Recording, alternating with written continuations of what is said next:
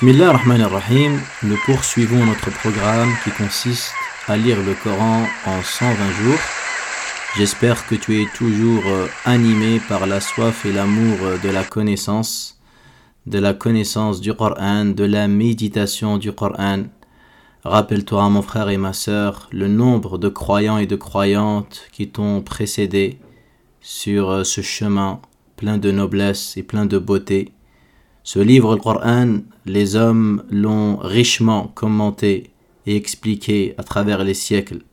Ils ont même cueilli des sagesses, des perles, comme un plongeur qui euh, récolterait les plus belles perles au fond d'un océan sans rivage. Ils ont, par leur méditation, donné matière à méditation à plusieurs générations de chercheurs de vérité tout au long des siècles et tu fais partie parmi ces chercheurs, parmi ces hommes et ces femmes qui lisent le Coran et qui le méditent et dont j'espère que le Coran va témoigner en notre faveur, comme le prophète a dit le Coran et témoignera en faveur du croyant ainsi que le jeune. Le jeune dira Seigneur, laisse-moi intercéder en sa faveur, car je l'ai empêché de manger la journée. Et le Coran dira Seigneur, laisse-moi intercéder en sa faveur, car je l'ai empêché de dormir la nuit.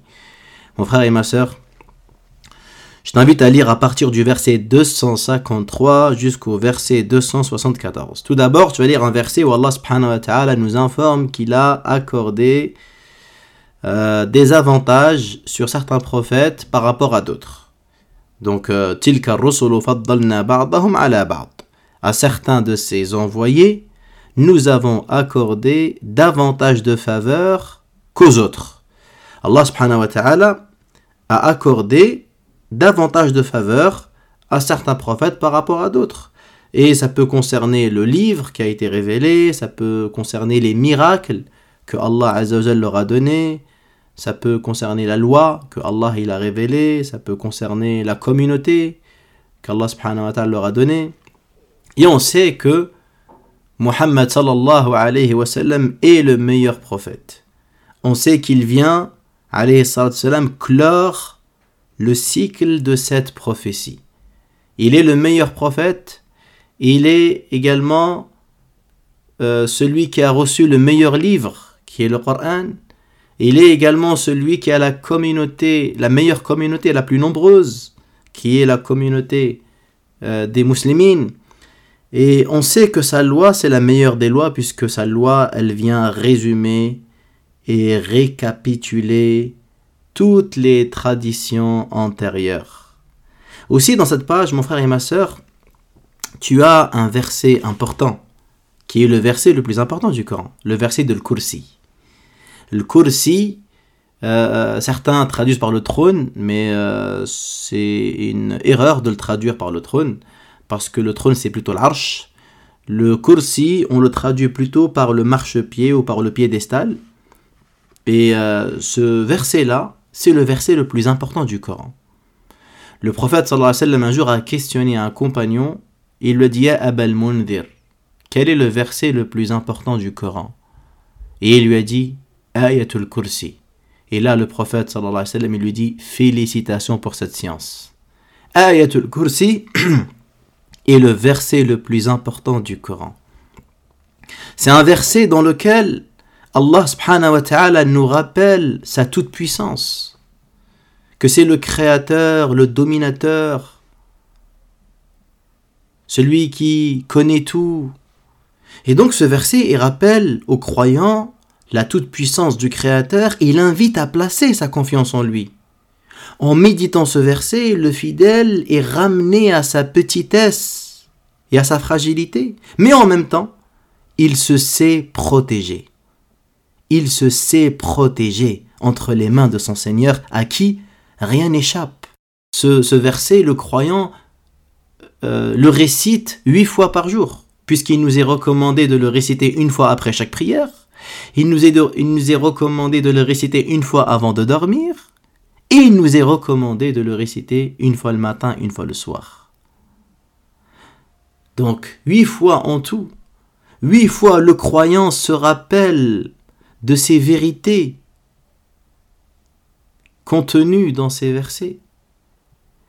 Huit fois par jour, le croyant se rappelle que Allah subhanahu wa ta'ala connaît le passé et l'avenir des hommes, qu'Allah subhanahu wa ta'ala, il est le Dieu, il n'y a point de divinité que lui, Al-Hayy, Al-Qayyum, le vivant, Al-Qayyum, celui qui subsiste par lui-même et dont aucune créature ne peut se passer.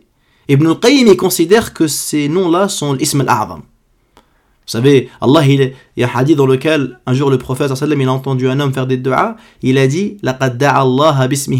Il a invoqué Allah par le nom glorieux. Lorsqu'on invoque Allah par ce nom, l'invocation elle est exaucée. Il y a eu un long débat entre les savants pour identifier le nom d'Allah glorieux. Ibn Hajar a même cité 14 avis. Mais les avis les plus importants sont l'avis de la majorité qui dit que c'est Allah et l'avis d'Ibn al-Qayyim qui défend avec force que c'est Al-Hayy al-Qayyum. Et Al-Hayy al-Qayyum, Al-Hayy donc euh, qui veut dire le vivant, et Al-Qayyum on a dit qui veut dire celui qui subsiste par lui-même et dont aucune créature ne peut se passer. Et les savants disent que l'association de ces deux noms recouvre l'ensemble des perfections par lesquelles Allah subhanahu wa ta'ala est décrit. Parce que Al-Hayy, il indique la perfection des attributs, le vivant. Allah, il est le vivant et il a la vie absolue. Et donc, ce, nom Al-Hayy indique la perfection des attributs du vivant. Et Al-Qayyum indique la perfection de ses actes. Et les deux, l'association des deux, Al-Hayy al-Qayyum, va indiquer la perfection de l'essence. Donc c'est pourquoi, quand, dans tes du'a, essaye de répéter souvent Al-Hayy al-Qayyum tout en rappelant, tout en te rappelant ces vérités qui ont été mentionnées. Donc Allah Azza wa il n'y a point de divinité que lui. Al-Hayy al-Qayyum, ni l'assoupissement, ni le sommeil n'ont de prise sur lui. Tout ce qui est dans les cieux et sur la terre lui appartient. Aucune intercession auprès de lui ne peut être tentée sans sa permission. Il connaît le passé et l'avenir des hommes. C'est pourquoi tu as totalement confiance en lui. Et c'est pourquoi constamment tu fais la consultation. Tu consultes ton Seigneur et constamment tu acceptes son décret. Parce que tu sais que beaucoup de choses te sont cachées. Tu ne connais pas les mystères de cette vie, tu ne connais pas l'invisible. Donc par conséquent, tu acceptes le décret d'Allah, tu acceptes ce qui t'arrive dans la vie. Parce que tu sais qu'Allah sait ce que toi tu ne sais pas. Il connaît le passé et l'avenir des hommes, alors que ces derniers n'appréhendent de sa science que ce qu'il veut bien leur enseigner. Son coursi s'étend sur les cieux et la terre, qu'il tient sous sa puissance sans difficulté. Il est le Très-Haut, il est le Tout-Puissant. Allah également de cette page, il nous informe qu'il n'y a point de contrainte en religion, maintenant que la vérité se distingue nettement de l'erreur. Également, Allah nous informe dans ces versets que tu vas lire que Allah, il est le protecteur de ceux qui ont la foi. Amanu. Allah est le protecteur de ceux qui ont la foi. C'est magnifique, mon frère et ma soeur, ce verset. Allah Azza wa il est le protecteur. Allah, il dirige ceux qui ont la foi. Il les fait sortir des ténèbres vers la lumière. Il leur accorde un soin particulier par sa miséricorde, sa protection, son secours. Il les fait sortir des ténèbres vers la lumière. Tu peux remarquer ici que Allah Azzawajal utilise un singulier pour désigner la lumière, alors qu'il utilise un pluriel pour désigner les ténèbres, car la vérité est une, alors que la mécréance se compose de plusieurs formes. Elles sont toutes fausses. Également, dans cette page, tu vas voir un verset où Allah subhanahu wa ta'ala il nous évoque un débat entre Ibrahim le bien-aimé d'Allah, l'ami intime d'Allah, avec un Numrud, un souverain. C'était le souverain du royaume de Babylone, un tyran, un dictateur qui prétendait donner la vie et donner la mort. Quand Ibrahim salam, il engage un débat avec lui, il lui dit c'est mon, c'est mon Dieu qui donne la vie, donne la mort, euh, Nemrod lui euh, rétorque en lui disant Moi aussi je donne la vie, je donne la mort. Et il ramène deux personnes qui sont condamnées à mort. Il décide d'exécuter le premier et d'épargner le deuxième. Et il lui dit Tu vois, moi aussi je donne la vie, je donne la mort. Ibrahim n'a pas cherché à polémiquer avec lui. Il a changé d'argument pour prendre le dessus sur lui. Et pour lui montrer la vérité, pour justement lui, lui, établir la preuve sur lui. Il lui dit Dieu fait venir le soleil de l'Orient, fais-le donc toi venir de l'Occident. Et l'impie resta confondu, car Dieu ne guide point les ingrats. Aussi, dans cette page, tu vas lire l'histoire d'un homme. C'est une histoire euh, où Allah nous raconte qu'un voyageur donc est, passé, est passé à côté d'une ville déserte. On dit que c'est Jérusalem. Elle était complètement en ruine. Il s'interroge comment Dieu ferait-il pour rendre vie à cette cité après sa mort? Dieu le fit alors mourir et le laissa ainsi pendant cent ans, puis le ramena à la vie en lui disant Combien de temps es-tu demeuré ainsi? Un jour ou peut-être moins, répondit l'homme. Non, dit le Seigneur, tu es resté cent ans inanimé.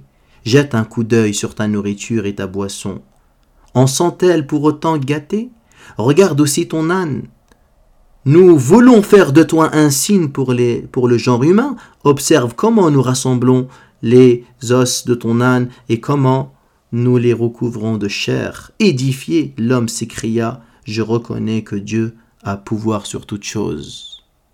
Et donc, cette histoire merveilleuse, certains savants, certains commentateurs disent qu'il s'agit de Uzair, un homme très pieux, qui, euh, dont ça lui est arrivé. D'ailleurs, par la suite, il y aura un groupe de gens qui vont exagérer à son égard et ils vont prétendre qu'il est le Fils de Dieu. Et Allah, il va rétorquer dans le Coran en, prouvant la fausseté de, de ses propos, parce que les gens seront étonnés de cette histoire, de voir cet homme-là, pendant 100 ans, il reste inanimé, il revient, et puis il est dit que par la suite, il va leur dicter la Torah qu'ils avaient oubliée, puisqu'ils la connaissaient par cœur.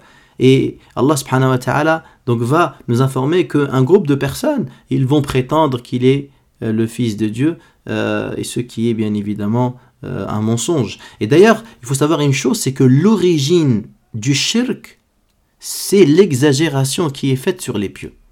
Et ça, c'est, vous allez le voir dans le Coran, notamment dans Surat Nuh, la première fois que le shirk il est apparu sur terre, il est apparu parce que des gens, ils ont trop exagéré sur des gens pieux. Allah nous cite leur nom, Waddan. Et ces gens-là, en fait, ils, ont été adorés, adorés par des personnes. Et c'est pourquoi Allah il a envoyé Nuh.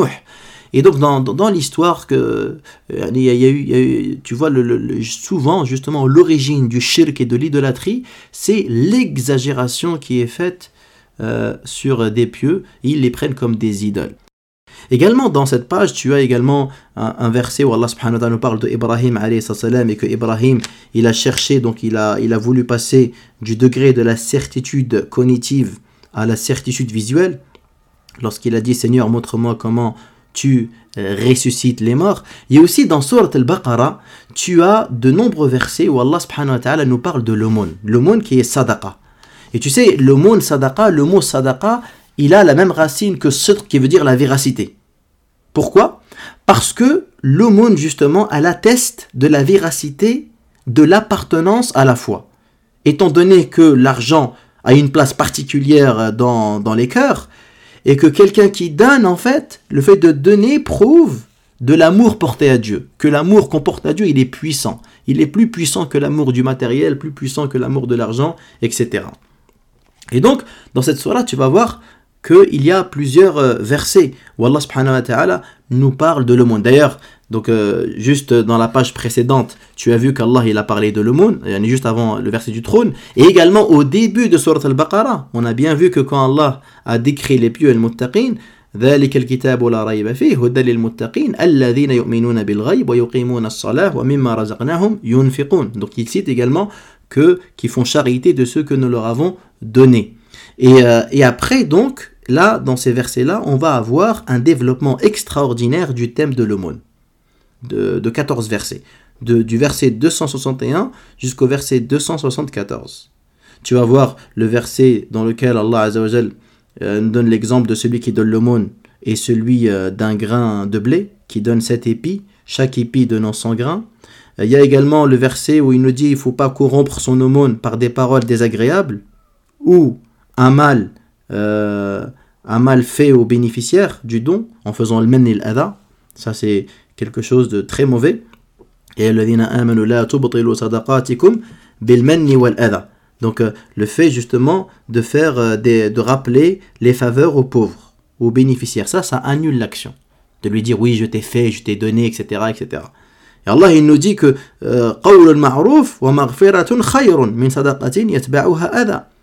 une bonne parole et un pardon valent mieux qu'une aumône suivie d'un tort.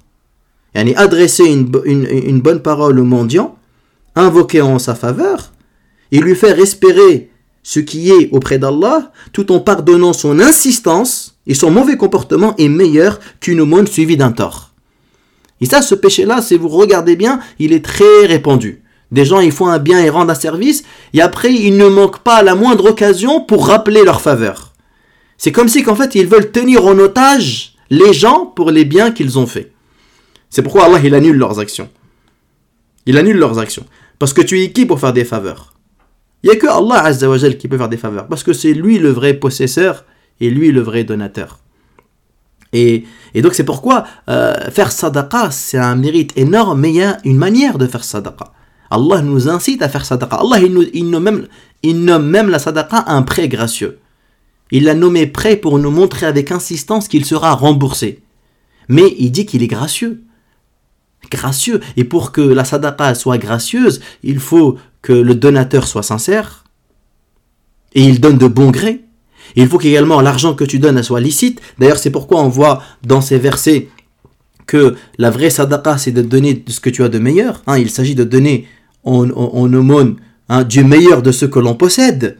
C'est pas euh, de comme certains, tu, tu, tu donnes de ce que tu n'as plus besoin pour te débarrasser, tu donnes des trucs périmés, tu donnes des vêtements que tu n'as plus besoin et après tu crois que tu es généreux alors que tu as donné des, des trucs euh, que tu voulais jeter. En vérité, ça t'arrange de les donner. C'est, c'est pas ça le, euh, la, la, vraie sadaqa qui, va, qui rapporte énormément. La vraie sadaqa qui a beaucoup de mérite, c'est lorsque quelqu'un, eh ben, il va donner euh, il va donner vraiment la chose qu'il euh, voilà euh, qu'il admire, qu'il aime aux croyants. Donnez en aumône du meilleur de ce que vous possédez et des produits que, que nous faisons sortir pour vous. Donc, donc on a dit une, une, gracieuse, donc il faut que le donateur soit sincère et de bon gré, que l'argent est bien issu de l'argent halal et également que tu donnes, et, que tu donnes du meilleur, c'est encore mieux. Hein, alors beaucoup de mérite. Et également il faut prendre en considération également le bénéficiaire de ne pas lui faire du tort, de ne pas lui rappeler justement tes faveurs, parce que sinon ta sadaqa ne sera pas acceptée, elle sera annulée. Même si vous méditez ces versets-là, vous allez voir que ces versets dans le Baqarah sur la sadaqa, ils constituent hein, une leçon hein, magistrale sur l'incitation à l'aumône, hein, du meilleur de ce que possède la personne, euh, de ne pas euh, répondre à l'avarice, de ne pas altérer les aumônes faites. Qu'Allah subhanahu wa ta'ala nous fasse, partie euh, parmi les, généreux, nous accorde la, la droiture et la guidée. Walhamdulillah Rabbil Alamin.